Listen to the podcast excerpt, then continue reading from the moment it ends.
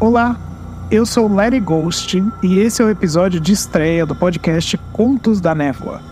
Contos da Névoa é um podcast investigativo no qual falaremos da lore de personagens do jogo Dead by Daylight, apresentando fatos fictícios e históricos reais como uma narrativa de true crime. Eu fui apresentado ao jogo Dead by Daylight em 2018, quando eu resolvi comprar um Nintendo Switch e vi o jogo em promoção no Halloween daquele ano. Desde então, pouco a pouco, eu me interessei pelas mecânicas do jogo, eventos, skins, trilha sonora. Mas eu percebi que um dos fatores mais interessantes do universo do DBD é constantemente relevado pelos jogadores. A lore das personagens nos arquivos e nos tomos. Toda aquela história que está escondida por detrás de um monte de botões e desafios da fenda atual, sabe? Então hoje eu convido vocês a sentarem-se na fogueira comigo para discutirmos o caso de Ivan Macmillan, também conhecido como Caçador ou o Trapper.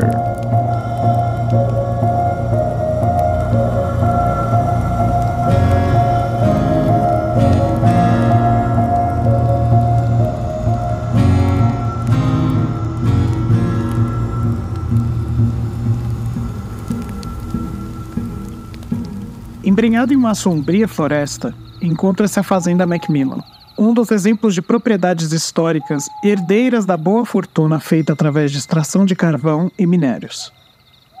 Considerada uma das mais ricas mineradoras em Seattle, local no qual a indústria carvoeira se destacou por 50 anos entre 1870 e 1920, a Fazenda Macmillan era invejada por seus vizinhos. Fornecendo empregos às mãos de obras locais, ela prosperou durante muitos anos e especulava-se sua longevidade às futuras gerações da família gestora. O coração pulsante da fazenda era composto pela mina e a fundição centrais, dia e noite fornecendo matérias-primas à crescente demanda das indústrias. Os Macmillan e seus funcionários assim faziam sua parte, na busca pelo progresso civilizatório da virada do século XIX para o XX, alimentando com seu carvão os motores, caldeiras e navios a vapor. Pouco a pouco, a boa reputação da fazenda mesclou seus terríveis rumores dos cidadãos que circundavam ela. Muitos daqueles que adentravam a abismal escuridão de suas minas não retornavam à luz do dia. Um crescente número de viúvas, revoltadas pela sumiça de seus maridos e familiares, alimentou o burburinho de que algo desumano ocorria por detrás das cercas e capangas de Archie Macmillan, o infame proprietário do local. O declínio da saúde mental de Archie Macmillan já datava alguns anos. Tragédias familiares, ser pai viúvo, administrar o legado da família sozinho, mas absolutamente nada justificava o tratamento com seus funcionários. O Sr. Macmillan era um homem cruel, sádico e inflexível. Para ele, todos aqueles que trabalhavam nas minas da fazenda eram vermes. Vermes rastejantes e sujos. Em uma ocasião, um dos vermes adoeceu. Pediu para ser afastado para cuidar da saúde. Mas vermes não merecem ter saúde. Vermes merecem ficar debaixo da terra, respirando poeira preta e colhendo pedras.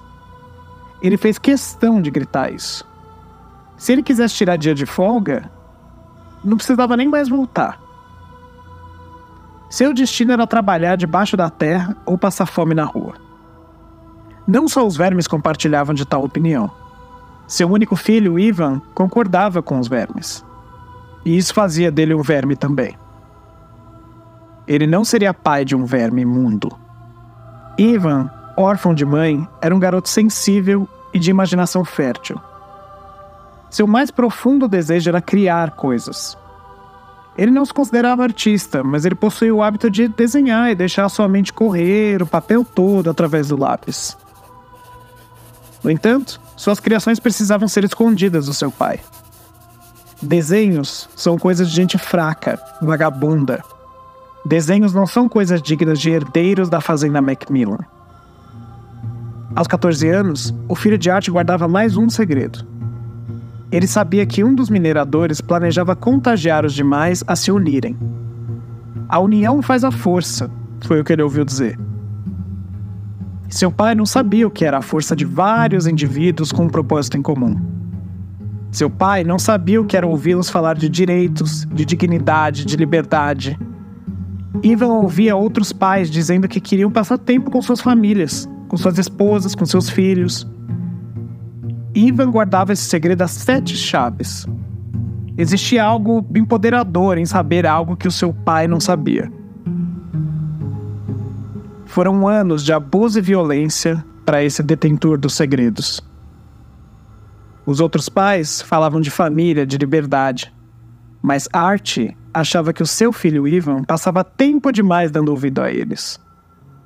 Como gostava de ajudar os vermes, Ivan era jogado no chão para rastejar. O rapaz amadurecia, mas não aprendia a mostrar quem era chefe, quem mandava ali. Ele não conseguia compreender que os vermes pedem a mão e depois pedem o braço. Ivan ficava quieto, no chão. Até porque um ano antes ele tomou um soco tão forte na boca do seu pai que a mandíbula quebrou. E ele não queria mais precisar de canudo para poder jantar nos próximos meses. O segredo, com o passar dos anos, começou a consumi-lo por dentro. Ele sabe que o seu pai quer que ele seja um homem de respeito. Mas e os seus amigos, o Bob, o Tom, o Jim? Eles também merecem uma vida melhor do que aquela fazenda. O sindicato precisa ser anônimo. Mas o seu pai não merece saber, ele não merece a lealdade do próprio filho.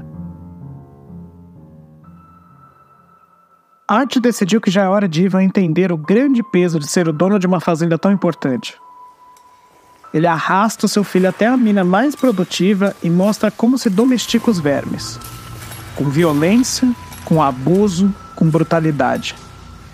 Quebrar o espírito de um ser humano faz com que a obediência seja garantida. E é no subsolo do espírito de Ivan que a sua resistência persiste.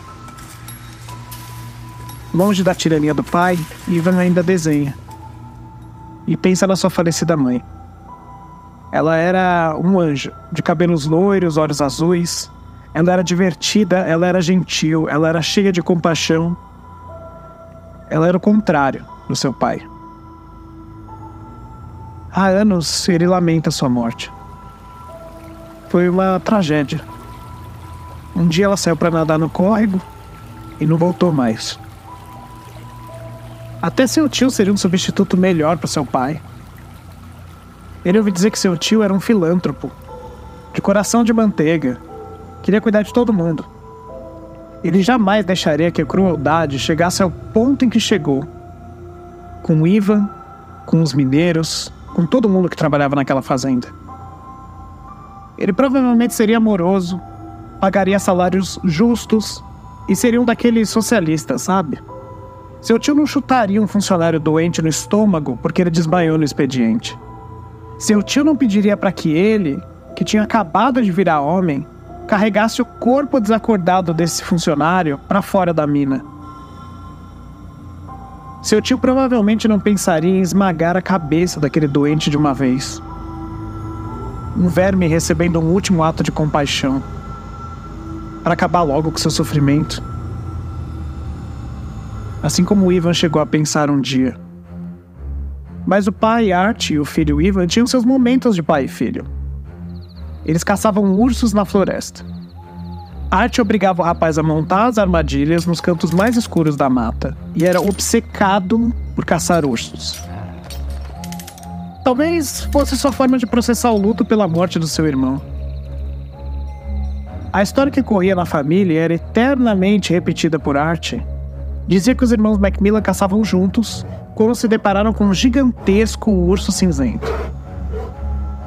A criatura enorme arrancou o braço do tio de Ivan e mordeu seu crânio no processo. Art, seu pai, montou nas costas da criatura e esfaqueou o assassino até sua morte. Depois, que nem o caçador das histórias infantis, ele abriu a barriga do animal e resgatou a cabeça do seu irmão. O corpo do seu tio foi carregado por 16 quilômetros até a fazenda. Ou seriam 8 quilômetros. o Sr. Art Macmillan parecia que se confundia e cada vez que contava a história, ele contava de um jeito enquanto ria. Esse conto sangrento chegou a inspirar as ilustrações de Ivan, nos seus momentos de meditação solitária. Ele conseguia visualizar seu pai vestido de urso matando o irmão. O seu tio estava amarrado, feito uma isca para os ursos da floresta. No seu desenho, não existe faca, não existe luta, não existe nem remorso. Ivan imagina seu pai, ainda vestido de urso, sorrindo e afogando a sua mãe. As tragédias de sua vida não eram acidentais, eram exemplos. Eram exemplos do que acontece com aqueles que não obedecem, com aqueles que se tornam obstáculos, com aqueles que são desleais. Ele tem certeza. Ele sempre teve certeza. Ivan não queria mais obedecer seu pai. Ele queria ter amigos. Ele queria ser um homem digno, mas com amigos. Os seus colegas das milhas encorajavam ele, diziam que ele era um bom artista. Eles olhavam os desenhos, eles conversavam com Ivan. Mesmo assim, seu pai dizia que eles estavam apenas usando ele. Esse discurso de liberdade dos seus amigos acaba contagiando o Ivan. E ele também merece um futuro melhor, longe do pai. Ivan começa a fantasiar sua liberdade, enquanto seu pai dorme. Ivan fantasia sua liberdade enquanto segura uma pedra pesada em cima da cabeça do pai. Algo pulsa dentro dele, uma vontade. Algo que faz ele pensar na ironia de como pai e filho realmente são parecidos. A arte acharia divertido ver o filho assim, sentindo esse sabor da violência. Uma das suas lembranças mais hilárias foi quando Ivan reagiu às provocações de um dos homens sobre a sua mãe morta. O filho pródigo pegou uma ripa de madeira e espancou o homem até quase morrer, tendo que ser detido pela polícia. Ah, mas o Art sabia que o Ivan gostou da sensação. Ele gostou de ter aquele poder em mãos. Ivan, naquela noite, não cedeu à violência e desistiu. Não é assim que ele quer conquistar sua liberdade. Ele trabalha na mina do seu pai e como ele aprendeu bem, acidentes acontecem quando você trabalha numa mina. Foi num fatídico jantar que pai e filho trocaram olhares enquanto mastigavam seus pedaços de carne mal passada na mesa. Ambos pareciam ter segredos agora. Ivan sabia que alguma coisa tinha mudado. E logo ele descobriria o motivo. Seus desenhos haviam sido destroçados pelas mãos do pai. Sobreviveu só um: o desenho da sua mãe sendo morta, que foi orgulhosamente emoldurado e pendurado em cima da cabeceira da cama do pai. Ivan não sabe o que dizer. O seu pai até elogiou seu instinto, e ele explicou que um dos seus amigos contou sobre o seu dom artístico. E o preço foi baratinho, foi apenas alguns dólares ali. Instinto, seu pai falou, é algo que ele herdou do seu lado da família. E amanhã ele aprenderia uma lição muito importante. Ivan sentiu finalmente raiva dos seus amigos e orgulho do seu pai.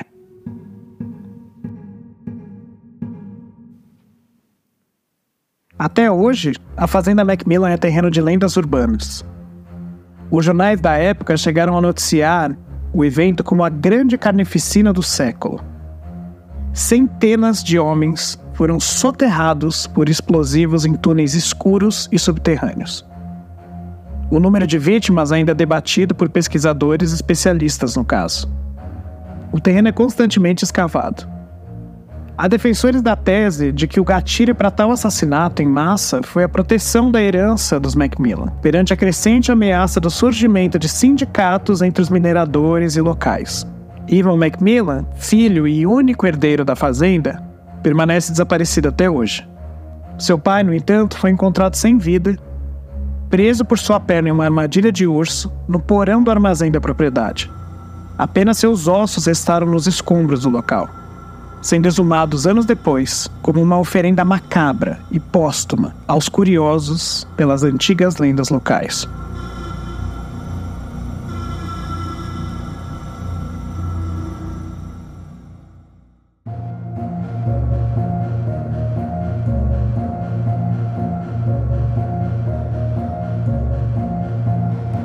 Contos da Névoa é um podcast produzido e editado por mim, Larry Ghost. A trilha sonora e arte da capa são originais minhas. Além dos arquivos e tomos disponíveis no jogo Dead by Daylight, algumas obras foram lidas para dar suporte histórico e realismo na narração do conto de hoje. São elas: Cole, A Human History, por Barbara Fries, In the Kingdom of Cole, por Dan Rothenberg, e Seattle Skull Legacy, por John M. Goodfellow. Uma versão da lore antiga da Fazenda Macmillan também foi lida no Dead by Daylight Wiki, disponível em deadbydaylight.fandom.com. Por fim, não deixem de avaliar o episódio e me contar nos comentários o que vocês acharam. Esse episódio é um piloto e eu espero de coração que vocês tenham gostado. Obrigado pela companhia e nos encontramos na névoa.